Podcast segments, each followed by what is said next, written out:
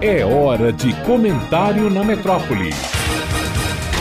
Malu Fontes. Olá, ouvintes da metrópole.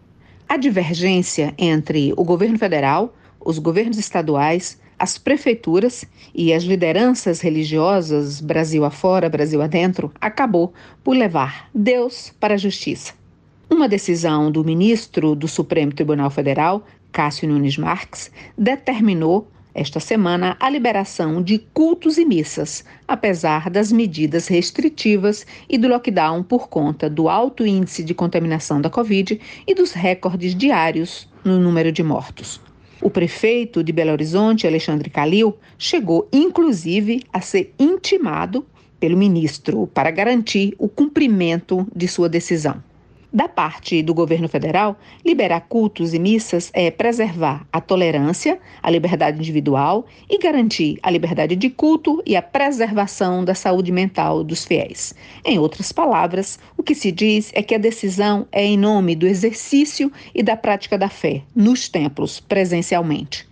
O novo advogado-geral da União, André Mendonça, até semana passada ministro da Justiça e tido pelo próprio presidente Jair Bolsonaro como terrivelmente evangélico, deu na quarta-feira uma declaração que beira o fundamentalismo religioso, embora se trate de um trecho retirado da Bíblia mas retirado de contexto e inserido na guerra política, anticientífica e religiosa que envolve a pandemia no Brasil, a fala do advogado-geral da União soou, no mínimo, radical. Ser cristão, em sua essência, é viver em comunhão, não apenas com Deus, mas estar junto com o próximo.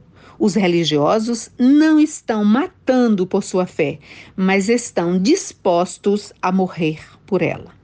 Essas foram as palavras de André Mendonça durante uma pandemia em que morrem por dia cerca de 4 mil brasileiros.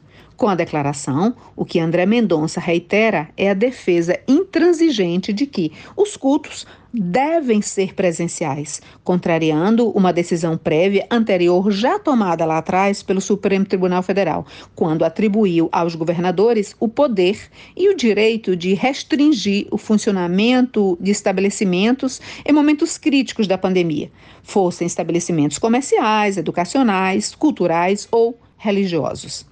Quem critica a decisão monocrática do ministro Cássio e a fala de André Mendonça, reiterando a metáfora estranha de fiéis dispostos a morrer por sua fé, usa a seu favor o argumento de que Deus não precisa da nossa presença física para se fazer presente na vida das pessoas e que manter templos e igrejas abertas não é sobre Deus, é sobre política, dinheiro e campanha eleitoral.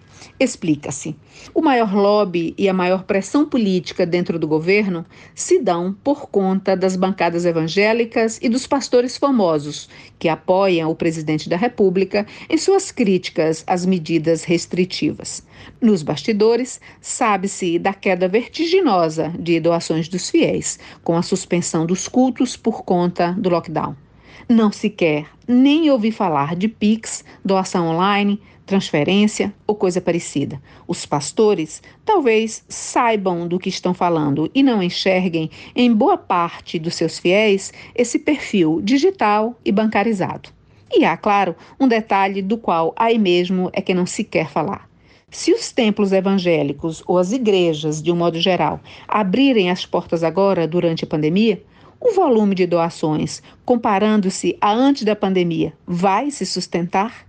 Milhões de brasileiros empobreceram ou perderam emprego no último ano. E filas de famintos são vistas em qualquer lugar que distribua um prato de comida ou uma cesta básica. Não se pode doar a Deus, no caso, dinheiro, quando não se tem nenhum sequer para comprar um pão.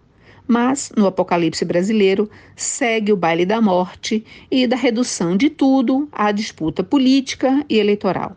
Deus foi tragado e a Suprema Corte, de novo, foi colocada como alvo dos fiéis radicais e de seus vendilhões de templos. Malu Fontes, jornalista, para a Rádio Metrópole.